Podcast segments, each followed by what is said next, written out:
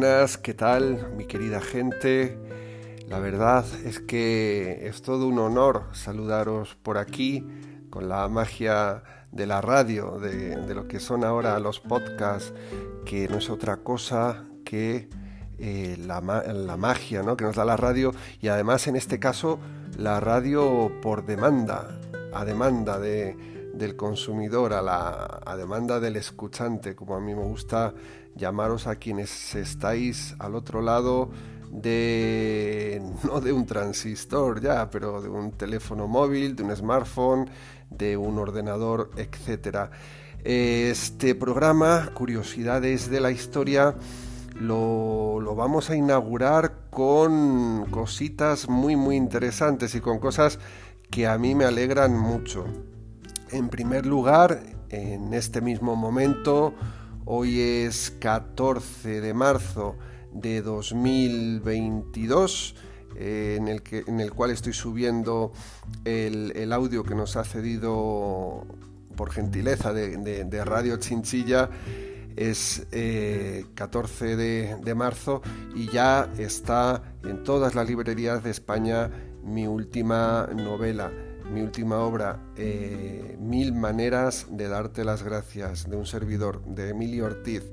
Es una novela eh, autobiográfica en la cual cuento muchos tramos de mi vida, eh, pero que está dedicada básicamente a un ser entrañable que pasó 10 años de su vida conmigo y es mi querido e inolvidable amigo Spock, mi, perro guía anterior, el cual estuvo conmigo desde el primer día que lo conocí hasta el final de, sus días.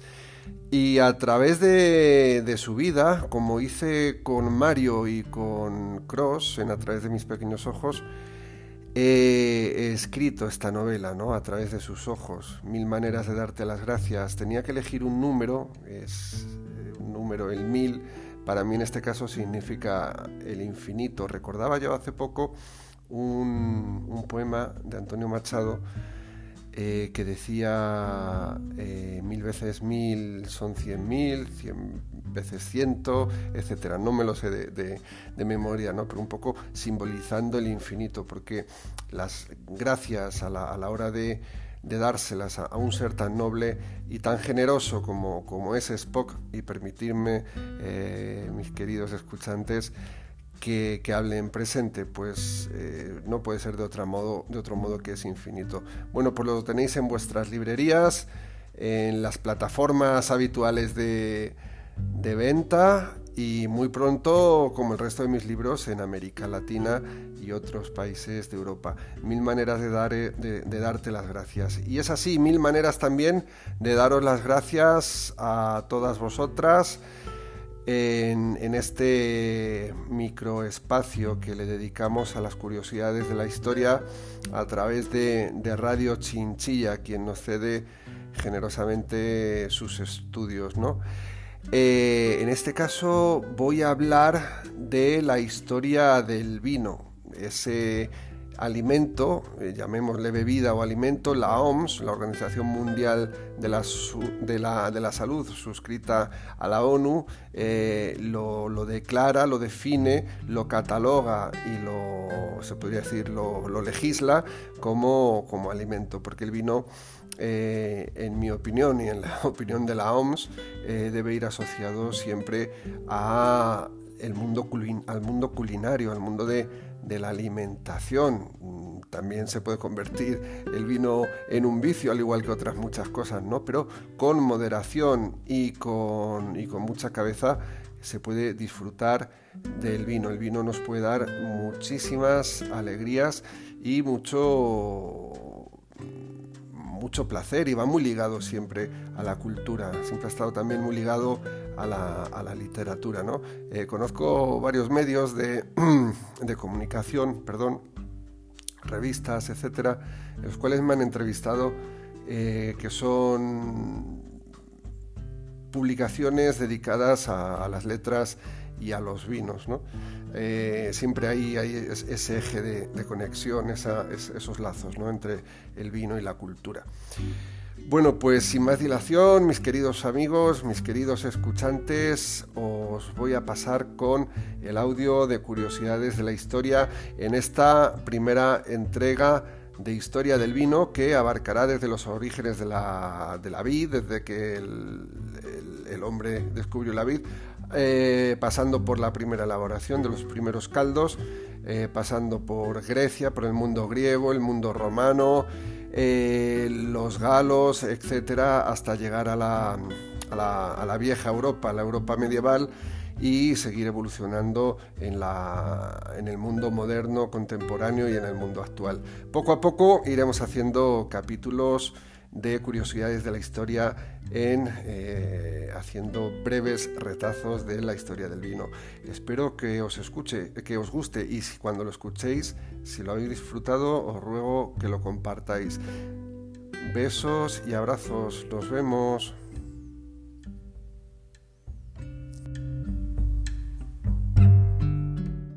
Martes sí, martes no. Nos visita Emilio Ortiz Pulido. Es el escritor invidente que, bueno, pues eh, nos va a dar una sorpresa próximamente. Eh, seguro que sí. Eh, no vamos a adelantar nada más por si acaso meto la pata. próximamente nos dará una sorpresita, sin duda alguna. También lo contaremos aquí en Radio Chinchilla. Y bueno, que hoy nos va a hablar dentro de su programa Curiosidades de la Historia. de la historia del vino. Así que vamos a ver qué nos cuenta, porque se preparan unos programas que son bastante interesantes. Emilio, buenos días. Buenos días. Y hoy el programa es interesante ya de por sí solo.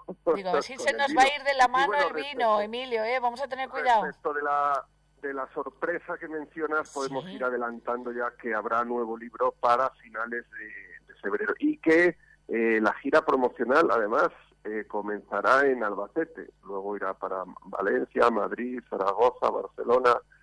Eh, etcétera. Bueno, pues, pues eh, Lo, daremos con todo lujo de detalles, que para eso te tenemos aquí, ¿eh? Radio Chinchilla, como siempre.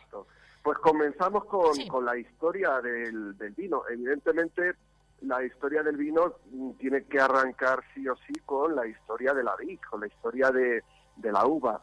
La vid, evidentemente, como todas las plantas en origen, es una planta silvestre, la, la vitis vinifera silvestris, y, ha existido pues desde, desde siempre, desde los orígenes de la Tierra, desde los orígenes y desde la creación, ¿no? Eh, lo que ocurre que, que mm, no hay evidencias eh, históricas, eh, arqueológicas, hasta, hasta los años 6.000 o 5.000 antes de nuestra era, antes de Cristo, porque claro, la prehistoria y la protohistoria estamos hablando de, de, espacios mega históricos, ¿no? Que mil años arriba, mil años abajo eh, parecen nada, ¿no? Pero, pero bueno, entre el 6000 y el 5000 antes de Cristo ya hay evidencia de que el ser humano consumía, consumía al menos eh, jugo de, uva, lo que conocemos eh, como mosto.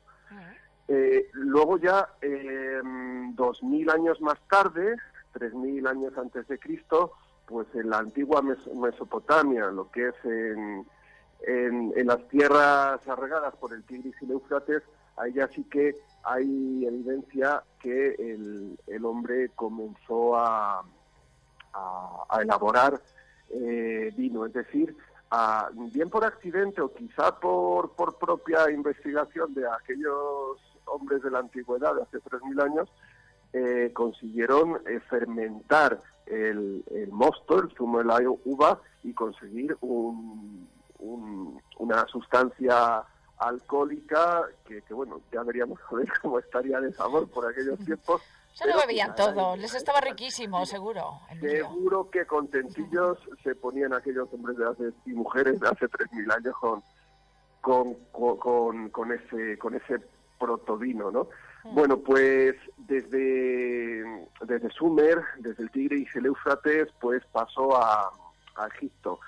En, ya eh, se em, competiría el vino con, con, la cerveza, porque ya los egipcios por el, por el año 3000 antes de Cristo ya le pegaban a la cervecilla.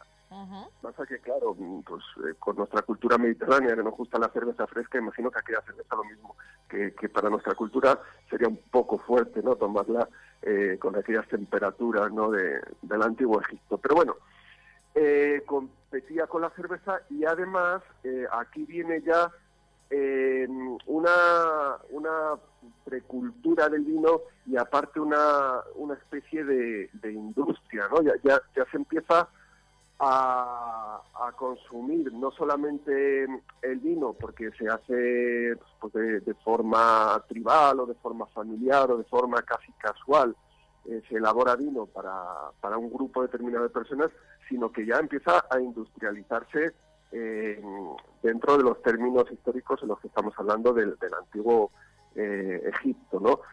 ya, ya empiezan pues a, a trabajar, digamos, en cuadrillas de, de, recolectores, de, bueno, de vendimiadores de aquella época se podría decir, y, y, en, y en elaborarlo, ¿no? Porque ya era además, comenzaba esta industria a refinarse, porque ya era además algo ligado a la cultura del momento y a los actos también em, sociales, ¿no? Sobre todo a los ligados a la alta nobleza, a, a la, clase faraónica, ¿no? a los faraones y a sus súbditos más, más allegados en aquellas fiestas mm. magníficas que, que se hacían los faraones. ¿no? Y es más, algo muy propio en la cultura egipcia que, que le daban tanta importancia o más importancia a la muerte, porque los egipcios, recordemos que era una cultura que, que, vivía en chozas y que morían en, en, palacios, ¿no? O vivían una vez muertos en palacios en muchas ocasiones, eh, bueno, en, pirámides, eh, se les enterraba ya con grandes ánforas de vino. Es decir, que para que en el más allá pues también se pudiera poner un poquito de, de moratio eh, a tope, porque además se les enterraba con ánforas que, que, por entonces era, digamos, el recipiente más grande en el cual se, mm, se almacenaba el vino. Y además aquí otra curiosidad, eh, en las ánforas se grababa el nombre de quien había elaborado el vino eh, eran ánforas de barro eh, y el origen del vino, mm, esto no, nos puede llegar a qué? Pues a, al origen de las primeras etiquetas de vino, igual que vemos ahora las etiquetas con la denominación de origen, con, con el tipo de uva, con el año, etcétera, pues aquí esto era una especie de, de, de preetiqueta, ¿no? de, de protoetiqueta. Bueno, pues la, lo bueno que tiene la vid es que es una es una planta muy dura, muy que tiene mucha adaptabilidad a la tierra y, y, por eso ha recorrido tan fácilmente el, mundo, o sea que, que, eh, el vino eh, por suerte se puede se puede elaborar en muchos lugares. Otra cosa es que el lugar eh, nos dé un caldo apropiado para el consumo o de nuestro gusto, ¿no? rápidamente saltó a saltó a Grecia, ¿no? lo que es la cultura del vino. Bueno, rápidamente, estamos hablando ya del año 700 antes antes de Cristo. Eh, y ya vamos a ir terminando en Grecia, porque si no se nos va a hacer muy largo. Eh, estamos hablando del, del 700 antes de Cristo y los griegos lo, lo metieron rápidamente en su cultura, en sus fiestas incluso mm, comenzaron ya a refinar el, el envasado, ¿no? Y, bueno, eh, los, los griegos eh, le dieron una divinidad al vino, ¿no? El dios Dionisos, que es el, dios griego del vino. Y empezaron a refinar además el envasado eh, en diferentes tamaños, ¿no? Pues las ánforas de gran tamaño para, para el almacenaje, digamos, las cráteras que eran de tamaño medio, pues para mover el vino, para trasegarlo, y pequeños ainogé y ritones que eran lo que lo que diríamos ahora pues como, como botellas que esto era ya para el consumo último no más más más de mesa así que bueno llegamos hasta aquí con la, la, historia del vino nos quedamos en la antigua Grecia y para el próximo programa del próximo martes pues seguiremos con con, con Roma. Con la historia del vino y la antigua Grecia, claro que sí. Esto da para muchos programas, por lo menos otro o otros dos. Tenemos vino y además en, en nuestra tierra hay, hay, muy buen vino. Eso es, tenemos muy buen vino, claro que sí. Para el que le guste beber, pues oye, mm, tiene variedad y, del rico, rico, de calidad. Bueno, pues Emilio, que es un placer hablar contigo como siempre y hasta el martes que viene, no, pues al otro. Al siguiente. Nos vemos, Alicia. Muchas un abrazo a todos. Adiós. Bueno, al parecer a alguien se le ha roto por ahí una copita de vino.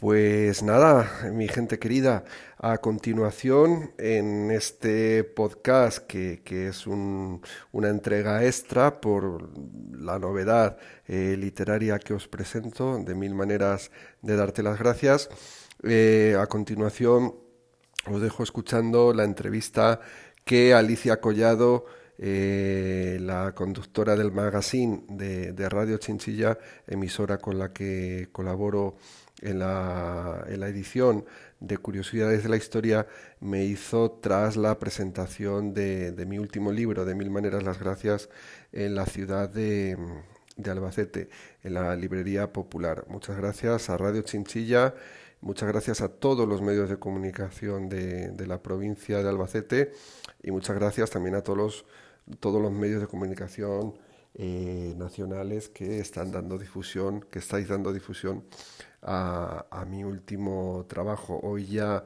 es 14 de, marzo de 2022, ya ha sido la presentación, ya eh, hemos hecho varios actos dentro de lo que nos ha permitido la actualidad informativa con el momento eh, terrible que estamos viviendo de la, de la guerra de Ucrania.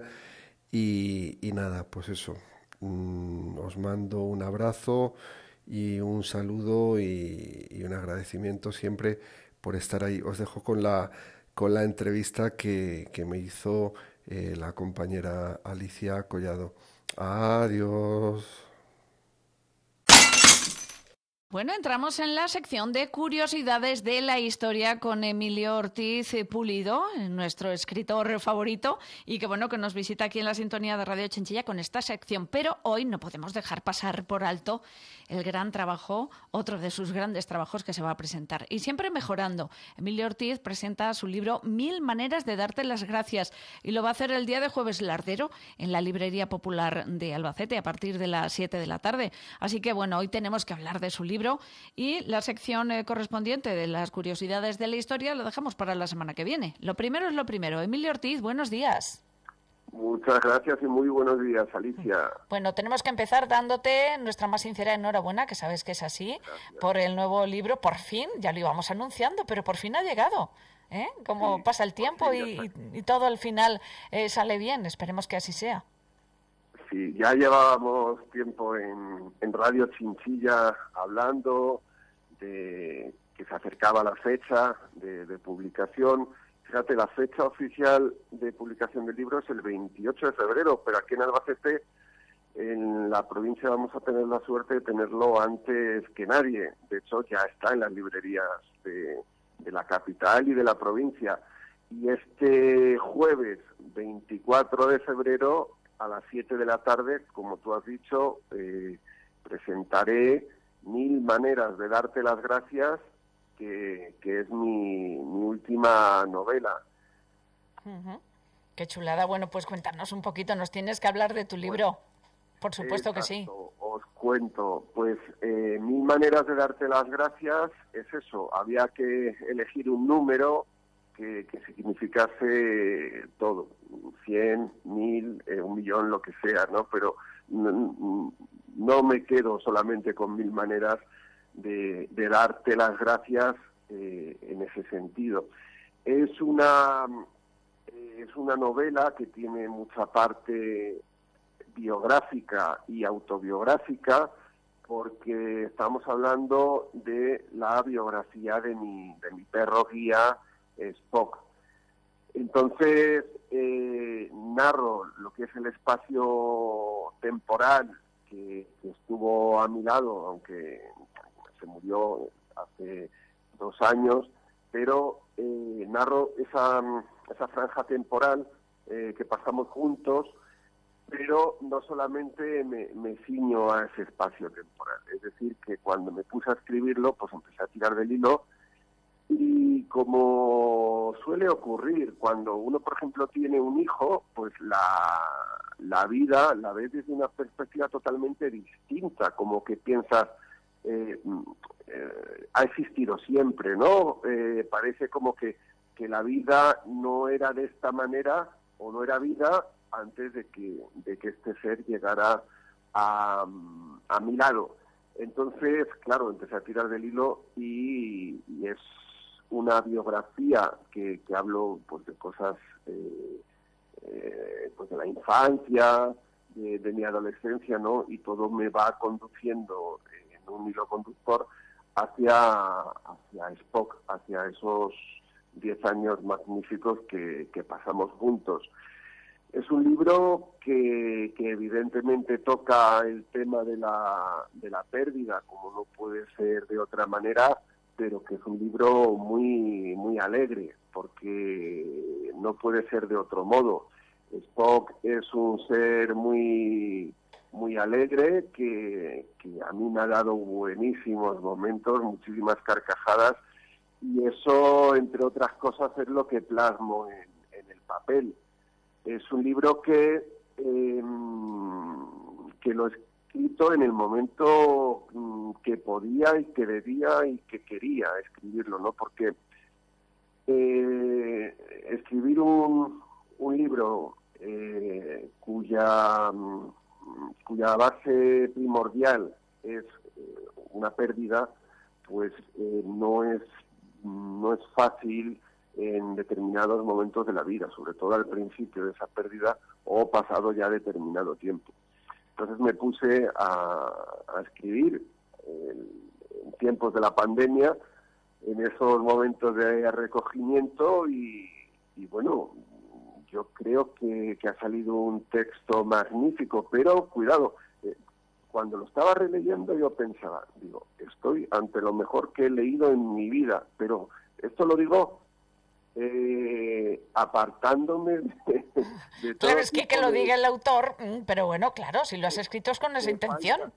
de ir mejorando, como yo he dicho al principio, es que uno va escribiendo y va mejorando. No, lo digo por, por... No quiero pecar de, de falsa modestia, no es, no es por mí, no es gracias a mí, es gracias a la historia, y lo digo de verdad. A mm. mí mi editora me dice, me dice, no, no, Emilio, es que lo has escrito muy bien. No, es un, es un gran libro, yo para mí de verdad es el, mejor libro que he leído, pero no, no tengo yo mucho mérito. El mérito lo tiene totalmente la historia, porque la historia es magnífica, es, es, una historia entre, como dice la sinopsis, entre un ser humano y un ser tan especial como, como es este perro magnífico, eh, Spock, fíjate que hablo en presente, pues es algo que tiene una sustancia emocional, una energía eh, tan sutil y tan inmensa que como no,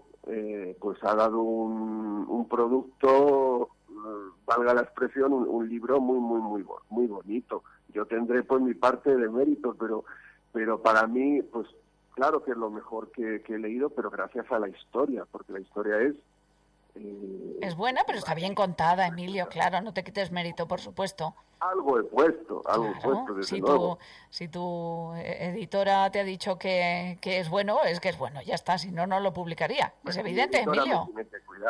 Ah, claro, claro. Por supuesto, oye, por cierto que la fotografía de Spock o la, o la pintura, no sé, lo, la fotografía que has puesto en la portada, tiene eh, Spock una mirada que te, que te atraviesa el corazón. Era así realmente, ¿no? Es que te quedas mirando y, se te van eh, los ojos en los ojos del perro. El artista que lo ha hecho, la verdad que, que lo ha clavado y, y pues cosas que tienen los artistas, ¿no? Que, que, que saben tocarnos esa teclita del alma. Es esa mirada que tiene, ¿verdad? Es, no sé, es increíble, es una es una portada que, está bastante bien, te atrae mucho, ¿eh? te invita a leerlo, ¿eh? con, la mirada que tiene Spock, es cierto. Eso es bueno. Te va a traer buena suerte, sin duda alguna, para este nuevo trabajo. Mil maneras de darte las gracias. Eh, un nuevo trabajo de Emilio Ortiz, que la última vez que te pregunté cuántos libros habías escrito, es que ni lo sabes de los que tienes ya, ¿eh? eh Tropecientos mil, digo yo. Cinco libros eh, tres y tres de ellas son novelas, contando mil maneras de darte las gracias como novelas.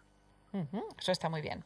Claro que sí. Bueno, va a presentar el compañero de los medios de comunicación, Juanma Sevilla, con el que también tienes una buena relación. Lo va a presentar allí en la Librería Popular a las 7 de la tarde, el jueves, jueves lardero, 24 de febrero, 7 de la tarde. Después de comernos la mona, hemos dicho, Emilio, hay que ir allí, ¿eh? Hay que ir allí. Nos tenemos que ver todos este jueves allí en la Librería Popular a las 7 de la tarde. Después firmaré libros eh, ejemplares de, pues, de mil maneras de darte las gracias o de cualquiera de mis libros. Está claro que sí. Bueno, Emilio, que estás muy contento, muy orgulloso eh, por este nuevo trabajo. Eh, te deseamos la mejor de las suertes y seguiremos contándolo aquí en Radio Chenchilla, porque ya sabes, eres nuestro gran colaborador con curiosidades de la historia. Muchas gracias, muy, estoy muy a gusto en, Radio Chinchilla. Hombre, esa es la intención, de que estés a gustico con nosotros y que disfrutes, porque si no disfrutas, eh, seguro que te cansarías enseguida ¿eh? y dices, pues ya no hago la sección, no, pero estás a gustico, se te ve. Bueno, pues la semana que viene te doy un toque, que tienes mucha faena con la presentación del libro, pero bueno, a ver algún huequecillo, ya lo vamos haciendo. Viaje, pero queríamos que Albacete fuese, fuese el inicio de esta gira promocional porque así ha sido siempre desde el primer libro que publiqué y yo creo que eso se lo debo mucho a, Albacete. Bueno, pues eso, escrito en el recogimiento, ahí que estábamos todos confinados, ahí ha salido este libro de Emilio Ortiz, un gran trabajo, como decimos. Nuestra más sincera enhorabuena, Emilio, y que salga todo muy bien, seguiremos hablando. Gracias, Alicia. Hasta luego. Adiós. Suerte el jueves.